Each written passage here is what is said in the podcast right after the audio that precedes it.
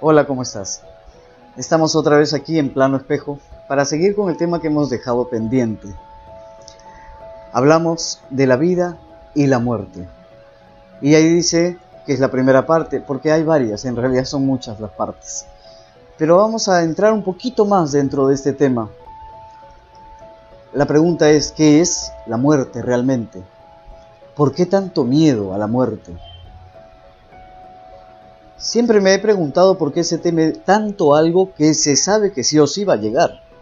Eh, podemos temer algo que no conocemos, pero sabemos, conocemos que eso va a llegar físicamente en nuestros cuerpos, sabemos que tenemos un límite, que hay un final. Claro, no sabemos qué hay después. Entonces, ¿por qué en lugar de llenarnos de tanto miedo a lo que puede venir después o a que no venga nada después, porque hay quienes creen que no hay nada después, ¿por qué en lugar de estar temblando hoy, no hacemos un buen hoy? Digo, sería más fácil que estar dándole tanta vuelta a lo que podría venir o no. Ahora, yo no estoy aquí para avalar en todo caso que no haya nada, porque yo soy uno de los que sabe que hay algo, y sabe que hay algo por conocimiento personal. La vida, yo, yo siempre me pregunto, ¿no será que le tenemos más miedo a la vida? ¿Disfrazamos ese miedo que tenemos a la vida con el miedo a la muerte? Y por eso no vivimos. Porque no sabemos para qué, si no vamos a ningún lado, si no va a pasar nada, ¿por qué voy a hacer algo acá? Hay muchas dudas, hay mucha gente, sobre todo mucha gente joven. Porque creo que los viejos nos aferramos más por experiencia, porque sabemos que no nos morimos de amor, eh, hablando del amor eros, el amor eh, romántico. Eh, sabemos que, hemos podido superar muchas cosas en la vida. Nos quedamos más tranquilos ante la idea de, de perder la vida, salvo que lleguemos a la última etapa. Son muchos casos que he visto. Creo que vale dejar claro por qué he visto tantos casos. Hace muchos años me dedico a, a asistir personas eh, que están lidiando con la muerte. Eh, tanto las personas desahuciadas que están lidiando ellas en su propio cuerpo con el momento, como las familias. Eh, es una labor que empecé hace mucho y que la empecé por una cosa casual realmente, por alguien que lo necesitó y fui a ver a esa persona. Y a partir de ahí fueron muchas las personas que me fueron buscando, me fueron llamando y nunca dije no, al contrario, porque siempre he creído que si uno puede ayudar, pues debe hacerlo. Al cabo de los años descubro que, esto existe y que existe llamado tanatología. Luego soy un tanatólogo. Eh, en la actualidad sí hay eh, el estudio de la tanatología. Eh, aquí confieso que me metí en uno de esos estudios por internet para ver cómo era exactamente lo que hacían era tal cual lo que yo había estado haciendo. Y bueno, hasta saqué mi cartón de tanatólogo. Pero bueno, no es el caso, no es algo que haga como trabajo, es una cosa más de la que quise estudiar. Me encanta estudiar. Sabemos que los años pasan y que hay un momento en que uno dice ya para qué voy a estudiar, ya estudié. Pero a mí me encanta. Dentro de estos estudios me metí mucho en este camino de ayuda a la gente que está pasando un momento difícil. A propósito de la vida y la muerte, hace unos días que salió el, la parte 1 en la que hablaba de que sí hay algo más, me escribió una persona para preguntarme directamente, me dijo, ¿tú puedes comunicarte con personas que no están ya, que ya se murieron?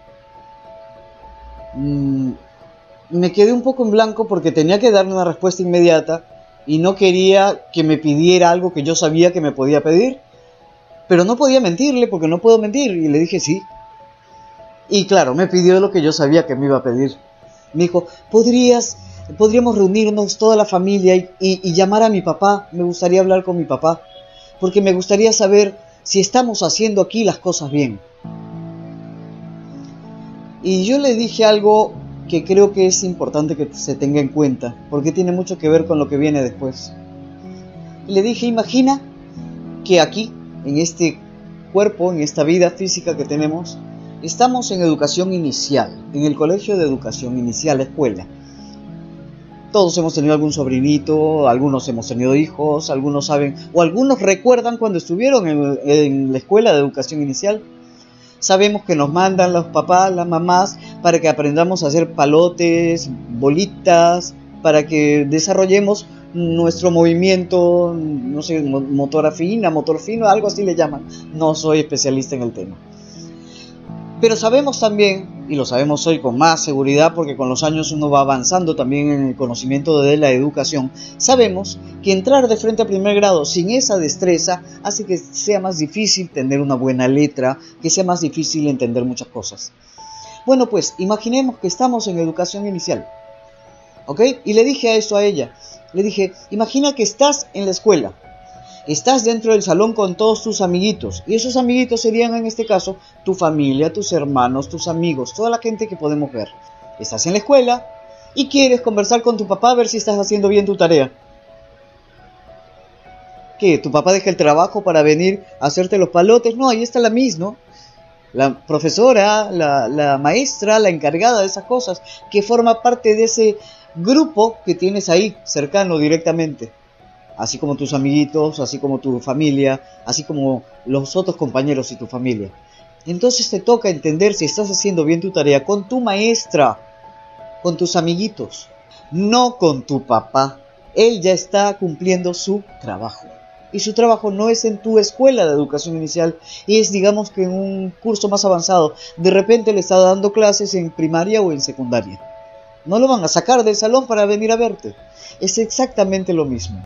Una vez que uno parte, una vez que uno desencarna, sale de este cuerpo de carne, ojo, dejemos muy claro que la muerte, y estamos hablando desde mi punto de vista, por eso soy yo el que está aquí, que la muerte no existe. Si la muerte no existe, ¿qué viene después? Luego, desencarnas y te vas a un después. Y en ese después tienes otras cosas que hacer. Esta es educación inicial. Acá está la educación inicial. Después entras a primer grado de primaria. Y en primer grado de primaria tienes que hacer bien tu tarea y no regresas a mirar educación inicial. Ni te vas a secundaria hasta que termines primer grado de primaria. Y para pasar a segundo, te pasa exactamente lo mismo. Una vez que vas al segundo, no regresas al primero. Y así vas avanzando. Es evolución. Ojo, podrías evolucionar hacia una buena primaria o hacia una primaria en la que te enseñen a hacer cosas bien torcidas. Ya eso depende de ti. La responsabilidad de tu camino hoy y después es solamente tuya. No le eches la culpa a los demás de aquellas cosas que tú decidas hoy. Dicen que el conocimiento es poder. Tal vez por eso te ofrecen tantos poderes. El conocimiento no es poder. El conocimiento es responsabilidad. Creo que el mayor poder que puede existir es aquel que tengas contigo mismo. Es tu capacidad de dominarte a ti mismo, de conducirte hacia un buen camino. Y para eso tienes que ser responsable. Sí hay caminos que seguir. Hay muchos caminos después. Los inmediatos de los que podría hablarte serían, estamos en la tercera dimensión, serían la cuarta dimensión, o la quinta, o la sexta, la séptima y la octava. No te voy a mencionar otras por ahora, pero el tiempo del programa, del video, se acaba. Prometo en el siguiente arrancar con eso, explicarte de qué se trata. No hay un cielo y un infierno. Hay muchos cielos y muchos infiernos. Depende de ti. Nos vemos en el próximo video. Gracias, dale like a esta página y no sé, comparte. Hasta pronto.